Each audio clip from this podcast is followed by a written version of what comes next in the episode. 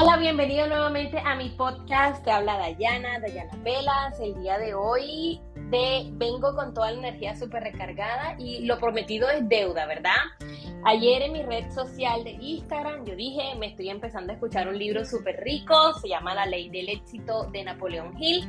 Y bueno, simplemente voy a hacer mis comentarios al respecto no es que esté haciendo una traducción del libro, no es una opinión general, es una opinión personal, no es que esa sea la realidad de lo que dice el libro, porque todos lo podemos interpretar de una manera diferente, pero yo, yo, yo, yo, yo personalmente, yo, Dayana, te voy a decir eh, sin más allá y sin más acá, pues lo que yo extraje y te lo voy a pues a desplegar en mis palabras. Este audio está siendo completamente no planeado, está siendo aquí eh, como a la de Dios, como lo que salga.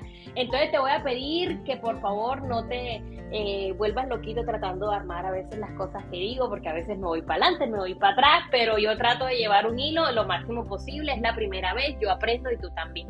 O tú aprendes a escucharme como narro yo mis mis resúmenes o no sé, o yo aprendo a hacerlos mejor, pero a de que aprendemos, aprendemos. Listo. Entonces el primer capítulo prácticamente lo que dice es un objetivo principal definido. Todos sabemos que en esta vida tenemos un objetivo. te quiero contar primero que el libro está basado en un estudio que se hizo durante 20 años a más de, no sé, 16 mil personas creo. Y que en eso se medía el éxito de las personas. Y uno de los datos curiosos fue que el 95% fracasa y solamente el 5% alcanzaba el éxito. Cosa que pues sería ideal que fuese lo contrario, que todos alcanzáramos el éxito, pero es que no todos estamos dispuestos a pagar el precio, a hacer lo que hay que hacer, a sacrificar y a dejar los miedos por ese éxito. Entonces, lo primero es como un objetivo principal definido saber qué es lo que quiero en la vida, cómo lo voy a tener, a dónde voy a llegar y si tengo una visualización clara de cómo me veo en ese futuro. A ver, me veo como estoy hoy, me veo sufriendo por el mismo macho, me veo este, todavía de asistente, me veo todavía sin empleo, o sea, ¿cómo te ves? Y cuando hablo de futuro no hablo de 15, 20 años, hablo de un mes, dos meses, incluso un año, dos años, ¿no? Entonces, en el libro hace una gran alusión a que hay que tener armonía. La armonía es la clave para todo. Cuando nuestros organismos están en, nuestros, este, ¿cómo se llama lo de adentro? cuando nuestros órganos, órganos, no organismos, bueno, cuando nuestros órganos están en armonía, nuestro cuerpo funciona bien. Pero cuando uno de esos órganos se daña, entonces nuestro cuerpo empieza a desbaratarse a destruirse por completo. Para todo se necesita armonía. Cuando estás decorando una casa, buscas armonía. Cuando estás organizando tu closet, buscas armonía. Cuando quieres hacer algo súper lindo y que se vea visualmente agradable, buscas armonía. Entonces la armonía va más allá de lo físico y también se vuelve emocional. Entonces necesitas que tengas una armonía entre lo que dices, lo que haces y lo que quieres. Entonces, una de las causantes que no te permiten tener tu objetivo principal definido es que tú no sabes para qué eres bueno. No sabes para qué eres bueno porque hay, hay gente que te dice, no eres bueno para nada, no haces esto bien, vete de aquí, pero es que no tienes que ser bueno para todo. Con que seas bueno para una sola cosa, entonces hazlo. Por ejemplo, cuando yo le pregunto a mi esposo, mi amorcito, lindo, dime para qué soy buena yo. Él me dice, bueno, la verdad es que yo veo que tú puedes hablar por horas sin parar y no todo el mundo logra eso. Y lo mejor de todo es que la gente te presta atención. Y yo al principio le decía, le daba un puñetazo en la espalda, ¡pah! Oye, no me digas así, estás diciendo entonces que soy una habladora. Pero con el tiempo yo empecé a, verlo de otra forma diferente. Yo, wow, yo puedo ser un speaker yo puedo hablar por horas, Dios santo, esta es una habilidad. y no solamente de chisme, no, me gusta el chisme, pero también puedo hablar de cosas que te lleguen, que te llenen, que te inundan la mente. Y yo dije, claro, eso puede ser para lo que yo soy buena. Y tú puedes ser bueno para otra cosa. Tú puedes ser bueno para hacer un tipo de letra especial en las cartas, tú puedes ser bueno para diseñar, tú puedes ser bueno para dibujar. Hay algo en lo que tú eres bueno, pero aún no lo sabes. Entonces, hay un, eh, hay una frase, una palabra que en este primer capítulo pronuncia mucho, que se llama la autosugerencia. Cuando el escritor lo dijo, yo pensé que iba a decir autosugestión, que es cuando uno se sugestiona a uno mismo, que uno se mete presión, que uno pone la alarma 15 minutos antes de que te tienes que parar, pero como para que tú en ese momento creas que va a estar y cosas así. Pero me di cuenta que el libro dice autosugerencia, lo que lo hace sentir como un poquito más como más suave, ¿sí me entiende? Como que no me estoy sugestionando, sino que me estoy haciendo sugerencias. En una parte del libro dice que es bueno que tú escribas ese propósito y lo veas a diario. No importa que no sea un propósito, un objetivo claramente definido, porque lo vas a ir definiendo con el tiempo, pero sí por lo menos, aunque sea un sueño, sí, aunque sea un sueño, escríbelo, porque tú le vas a estar dando sugerencias a tu cerebro. Mira, cerebro, cabezón, párate y ponte en la raya que allá es donde quiero llegar. Entonces tú lo escribes y lo pones en un lugar donde lo veas por lo menos dos o tres veces al día. Hay una parte que me encantó donde dice, Napoleón aplicó la autosugerencia todas las noches. ¿Qué hacía él? Cuando se iba a dormir, ta, ta, ta, después de unos traguitos o algo, porque ustedes saben que en esos tiempos el vinito de la noche era el cafecito descafeinado de hoy en día. Entonces se iba para su camita, timitales. ¿Y qué pasaba? Que cuando él cerraba sus ojos, se imaginaba una mesa larga. Y en esa, cabe resaltar que este ejemplo te lo estoy dando cuando Napoleón Hill no era nadie, no era orador, no era famoso, no tenía plata, era un pobre todo, mejor dicho. El tipo se, se, acostaba y se imaginaba sentado en una mesa larga con personajes importantes de la historia. Él veía en una esquina a Lincoln, en la otra veía a George Washington, veía a Napoleón. Y entonces en, ese mismo, en esa misma imaginación que él tenía, él se acercaba a cada uno de estos personajes y, le y les decía lo que quería tener o ser como ellos. Entonces le decía, por ejemplo, a Lincoln le decían, hola Lincoln, ¿cómo estás?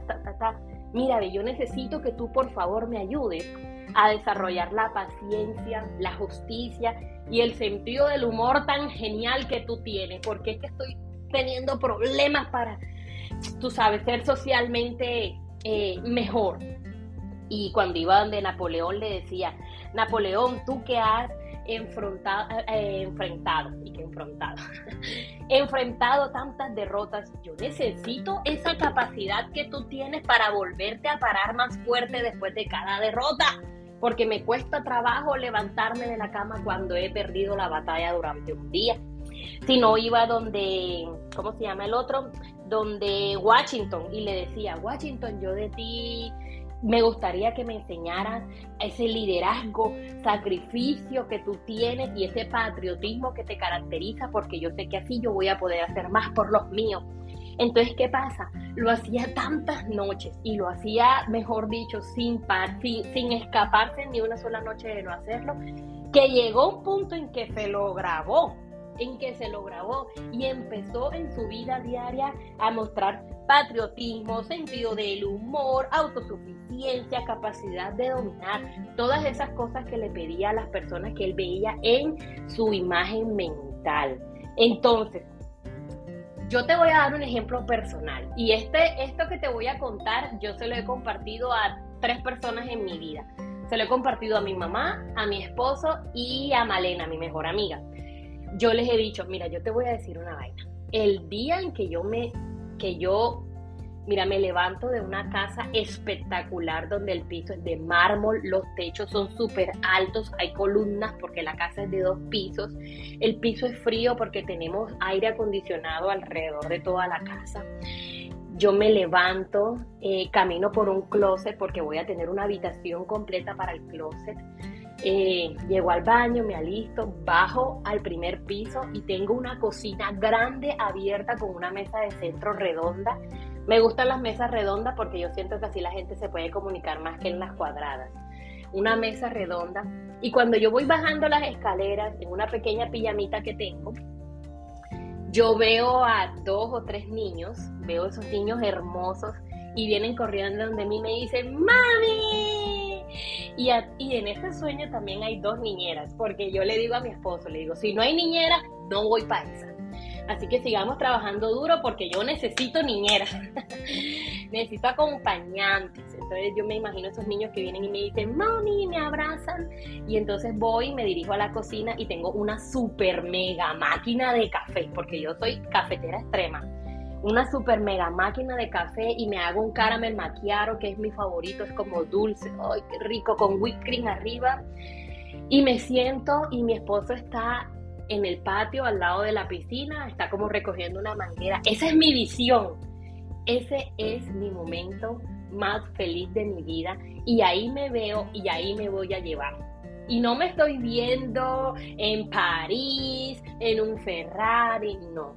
Me estoy viendo con un corazón sano, me estoy viendo con un, con, con, mi esposo, ay, lo veo delgado, mi amor, porque se puso a dieta, se me olvidó ese detalle. veo unos niños sanos, eh, inteligentes y, veo esa prosperidad en mi vida como donde yo quiera llegar. Y yo no hay una noche en que yo no me acueste y no haga mi imaginación.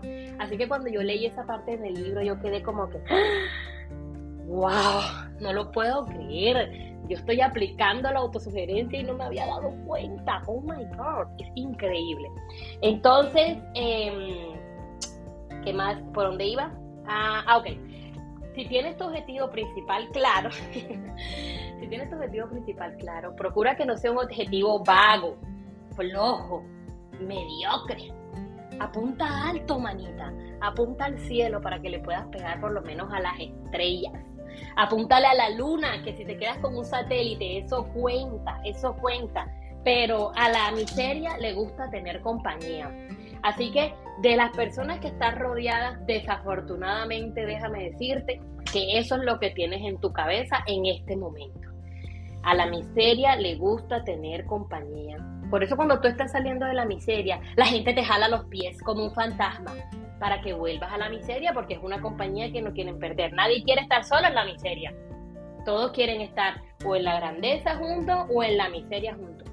Pero cuando tú te quieres cambiar de bando, la cosa se pone dura, la vaina se pone peluda, es una cuestión, mejor dicho, terrible. Yo creo que yo voy a terminar esta, esta grabación en este momento porque tengo tres páginas y apenas terminé una. No, no, no, no, no, no. Yo creo que va a haber segunda parte de este primer capítulo dímelo tú, dime tú qué opinas. Voy a agradecer y a valorar mucho tu comentario, tu feedback, escríbeme en Instagram. Yo la verdad no sé cómo funciona el tema del podcast, pero todavía estoy dándole. Estoy dándole porque me lo prometí y lo voy a cumplir. Recuerda, define tu bendito objetivo. En la segunda parte te voy a explicar uno de los pasos más importantes para esa definición de objetivo principal de tu vida. Te quiero mucho, cuídate mucho, bye.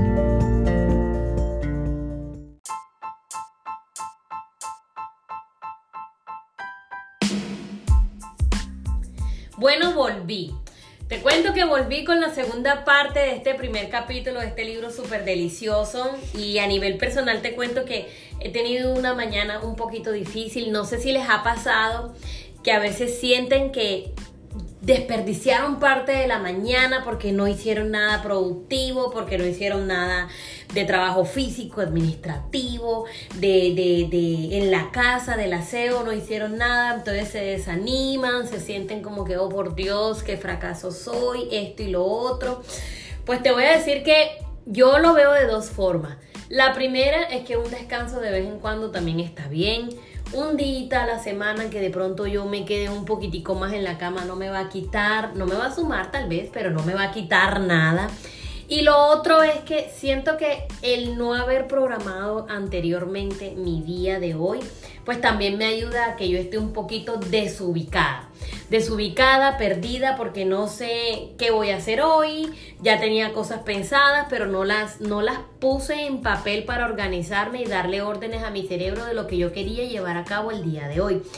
Pero lo que yo siempre digo es, el día tiene 24 horas y si yo me activo a la hora número 12, a la hora número 10, em, a la 1 de la tarde, a las 2, a la hora que te actives, todavía tienes tiempo de hacer que tu día valga, que tu día no se pierda. Siempre piensa en una actividad todos los días que tú digas, bueno, si al final del día yo por lo menos hago esta actividad, yo me voy a acostar satisfecho de que no fue un día de mi vida perdido. Entonces así lo tomo, me lo tomo en serio y, lo practico y digo, bueno, no importa, es mediodía, sentí que flojé en la mañana, pero me voy a poner las pilas ahora en la tarde al doble. Y eso quiere decir que voy a recuperar el tiempo que ya se había perdido. Entonces, habíamos quedado ayer en que el primer capítulo habla del objetivo principal definido. Les había comentado sobre la autosugerencia, les había comentado sobre tener armonía entre lo que decimos, hacemos y queremos. Les había dicho que a la miseria le gusta tener compañía, pero no seas tú, deja que sea otro, sálvate tú, porque lo que quieras o no, si tú quieres o no, te va a llegar más de lo que tú eres. Entonces, cuando tú empiezas a ser mejor, cuando empiezas a darle un sentido saludable a tu vida, a tu alimentación, a tu carrera, las personas con las que estabas se van a alejar, pero no te preocupes, que vas a estar, esos puestos van a ser ocupados por personas que están en la misma misión buscando lo mismo que tú. Entonces, hablamos del objetivo principal definido y es que tú sepas, tú digas, la mayoría de los objetivos de la gente van relacionados al dinero, ¿no? Yo quiero tener plata, quiero tener billete, quiero, quiero tener un carro súper genial, quiero casa carroeca, pero no tienes claro cuánto. Si quieres dinero, ¿cuánto quieres? ¿Cuánto quieres ver en esa cuenta bancaria? ¿Qué modelo es el carro que quieres? ¿En qué localidad quieres la casa que te gustaría tener? ¿A dónde? ¿A qué países, ciudades, destinos quieres las vacaciones de tus sueños? Entonces aquí viene un factor importante, el factor de la decisión. Porque tú puedes querer muchas cosas, pero la fe sin obra es muerta. Y eso ya tú lo sabes. Entonces todo lo que tú quieres se va a quedar en un deseo en un deseo inalcanzable que solamente lo ves en las películas. Pero si tú empiezas a decidir y a poner el poder de la decisión, las cosas empiezan a fluir a tu favor. Porque al momento de decidir, tú dices, bueno, si yo quiero una casa a largo plazo y si la voy a sacar a crédito, yo tengo que pagar mensual tanto, tengo que hacer tanto y lo voy a hacer de esta manera. Y después del trabajo me voy a poner a vender unas cositas en internet y esto y lo otro. O sea, ya estás decidiendo, teniendo un objetivo principal claro y además un plan de acción que son los tres factores indispensables para lograr una meta en tu vida. Muchas personas no son felices con el trabajo que tienen, muchas personas no saben para qué son buenas. Busca, busca, porque hay una cosa dentro de ti que tú haces que más nadie lo hace como lo haces tú. Y ya eso te lo dije en el audio anterior. Hay algo que tú sabes hacer no tienes que ser bueno para todo, pero hay algo que tú sabes que no todo el mundo lo hace como tú y entonces qué dicha sería para ti poder trabajar en algo que te gusta, que disfrutas. Yo actualmente tengo una página de ventas con mi socia y amiga Malena. La página se llama Cositas de los Nueva York. Yo me levanto y estoy trabajando. Yo me duermo, me voy a acostar y lo último que hago es responder mensajes de cliente, buscar ofertas, publicar y yo me digo a mí misma, wow, antes yo trabajaba en una empresa de TV cable, me acuerdo en Santa Marta, y yo no veía la hora de que fueran las 5 y media para yo salir. Yo me iba a las 5 y 40, ya yo estaba despegando y no quería saber más nada de la empresa hasta el día siguiente. Y ahora que estoy trabajando en algo que me gusta, porque conecto con la gente, además vendo y además busco ofertas, estoy trabajando casi que 24 horas, porque a veces en las noches cuando estoy durmiendo y sueño, Sueño que estoy trabajando y amanezco más cansada, pero es un cansancio de placer. Entonces busca en eso, eso que a ti te gusta, cuál es esa cosa que tú haces mejor de lo que los demás y concéntrate en eso. Aprende a saber qué es lo que quieres, cuándo y cómo. No te quedes ahí parado si estás siendo infeliz si tú no sabes lo que quieres, ¿qué pasa? Que la vida te va a dar las sobras de los demás, porque tú no tienes claro qué es lo que quieres. Y al que no sabe lo que quiere, se le da lo que sobra, así de sencillo. Entonces, en este capítulo viene una de mis partes favoritas, donde dice eh, ¿cómo que se llama? Habla de la ley de la mente maestra. La ley de la mente maestra. Es decir, no es que tú te vuelvas un todo, un genio, un wow, mejor dicho, la super cosa. No. es que tú creas una mente maestra. Imagínate tú teniendo ahora sí tus manos extendidas hacia adelante y tienes ahí como, no sé, como un cerebro flotante. Así me lo imagino yo, pero tú te puedes imaginar una bola de cristal o lo que tú quieras.